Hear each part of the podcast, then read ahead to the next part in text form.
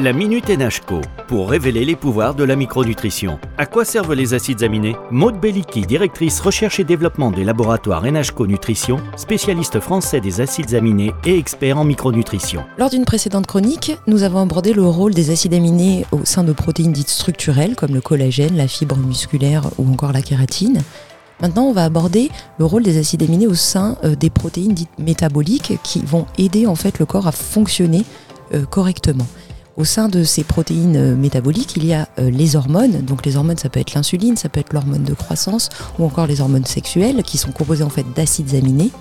Il y a également les protéines dites enzymatiques. Une enzyme, qu'est-ce que c'est? C'est une protéine qui va nous aider par exemple à digérer les aliments amylase, protéase, qui sont en fait constituées d'acides aminés.